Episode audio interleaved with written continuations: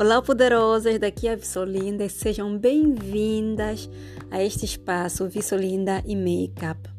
Hoje estou de volta com, com um título muito interessante porque hoje eu recebi uma mensagem muito carinhosa de uma seguidora uh, e um, me fez pensar muito. Uh, foi uma mensagem que tocou muito com o meu coração e o mais engraçado é que ela já mandou essa mensagem há quase três meses atrás. Mas como não somos, não, e é isso, não somos amigos uh, no Facebook, então eu só dei conta da mensagem hoje. E assim que dei conta, mandei-lhe logo uma mensagem de volta e pronto, ficamos a conversar por um tempo. Mas realmente eu senti a importância de nós contarmos o nosso testemunho. Então eu quero falar sobre isso. Quero, em primeiro lugar, dizer para você que é muito importante você contar a tua história.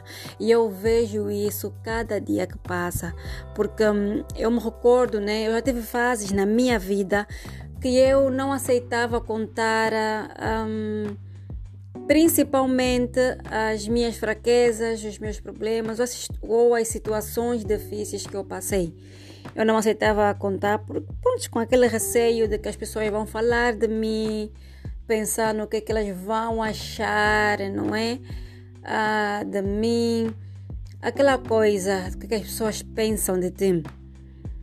Ah, então, hoje em dia eu sei também que realmente não é fácil, não é fácil, porque eu cheguei à conclusão que hum, nós só conseguimos falar sobre a nossa situação, contar a nossa história quando nós passamos por um processo de cura, um processo de transformação.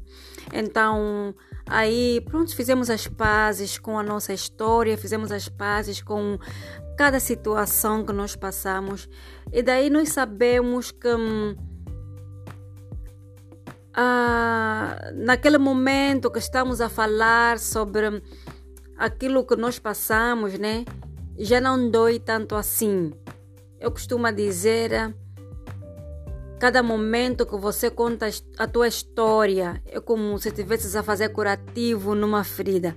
Se tu estás naquele momento de, uh, de curativo, não é aquele momento que estás a, a tratar da ferida uh, e já não dói, isso quer dizer que você está pronta para contar a tua história, quer dizer que você superou um, os teus problemas, tua situação, não é? Ou a tua a tua, tua história. E uh, assim, eu cheguei nesta fase. Eu me recordo que quando eu comecei a contar sobre minhas histórias, a minha história, as pessoas começaram a se identificar muito comigo e comecei a receber muita mensagem de várias mulheres a dizerem essa mesma coisa. Ah, linda, eu também passei por isso, só que ainda não estou preparada para contar, mas eu também passei por isso. Ah, é tão bom ouvir que você superou, que você consegue falar sobre o que você passou. É tão lindo, sabes? E muitas delas sentem-se ah, encorajadas até para abraçarem a sua, ah, o seu, a sua jornada, não é, de cura. Então a mensagem de hoje, que foi uma mensagem que já foi escrita há quase três, há quase três meses atrás, é assim, me fez repensar mais uma vez como é importante nós contarmos a nossa história. Então eu quero dizer para você, mulher, conta a tua história, não fica calada.